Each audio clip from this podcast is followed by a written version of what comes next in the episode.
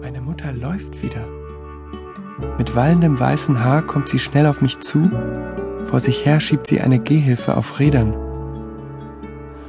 Hallo Gretel, spreche ich sie an. Nein, wieso? antwortet sie verwundert. Ich bin nicht hier.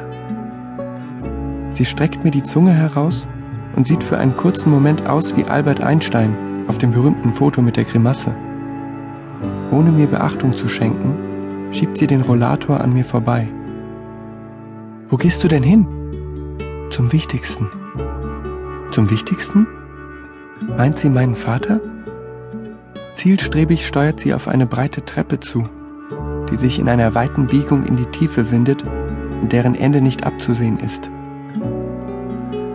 Meine Freude, dass sie ohne Rollstuhl auskommt, verfliegt, als sie beginnt, die Gehhilfe vor sich her die Treppe hinunterzustoßen. Warte, Gretel, rufe ich und renne ihr nach. Doch schon rollert sie mitsamt dem Gerät die Treppe hinab. Klank, klank, klank. Es sieht halsbrecherisch aus. Ich nehme mehrere Stufen gleichzeitig, doch ihr Vorsprung bleibt. Plötzlich sehe ich ein kleines Kind, das allein ist und versucht, auf das Geländer der Treppe zu klettern. Vielleicht ist es ein, zwei, drei Jahre alt und es scheint noch nicht allzu sicher auf den Beinen. Ich zögere einen Moment. Soll ich meiner Mutter folgen oder mich um das Kind kümmern? Hastig wende ich mich dem Treppengeländer zu, an dem sich das Kleine mittlerweile emporgezogen hat. Als ich fast bei ihm bin, wendet es sich erschrocken um und ich versuche es festzuhalten. Doch das Kind weicht zurück, verliert den Halt und fällt hinten über. Ich stürze zum Geländer vor, versuche verzweifelt nach ihm zu greifen, aber es ist zu spät. Ein dumpfer Aufprall ist zu hören. Der kleine Körper liegt regungslos unten am Boden. Mir ist schwindlig. Ich fühle mich schuldig.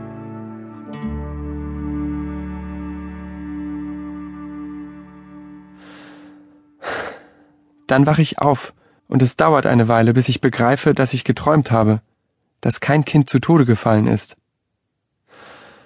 Ich liege in meiner Wohnung in Berlin-Kreuzberg. Schneeflocken fallen auf die Dachfenster über mir und verwandeln sich auf der Scheibe in Tropfen. Ich habe Tränen in den Augen.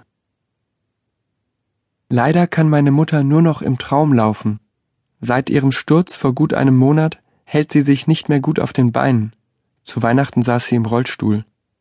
Nur manchmal macht sie jetzt noch ein paar Schritte mit einer Gehhilfe. Hm. Mein Vater nennt sie wie im Traum ihren wichtigsten. Auch mich hat sie früher ab und zu so genannt.